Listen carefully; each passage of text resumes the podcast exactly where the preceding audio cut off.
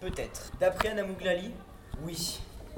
Selon les époques, la virilité était perçue de différentes manières.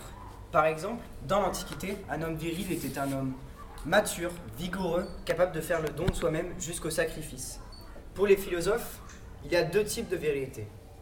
On retrouve la première chez les Grecs et les Romains, civilisations dans lesquelles les femmes pouvaient être viriles. Elles se nommaient les viragos, ce sont des femmes admirées qui sont fermes ou qui ont dû apprendre les vertus militaires à leurs fils.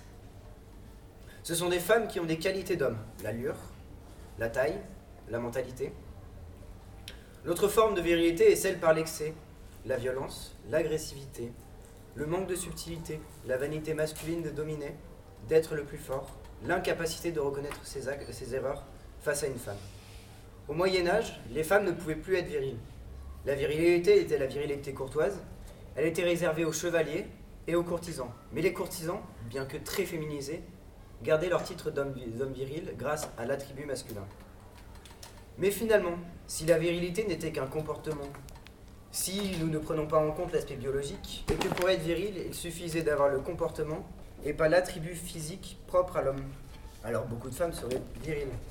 Et si la virilité n'est pas une question d'attribut, ni une question comportementale, alors est-ce que la virilité n'est pas au final liée au métier qu'on exerce, comme au 19e siècle?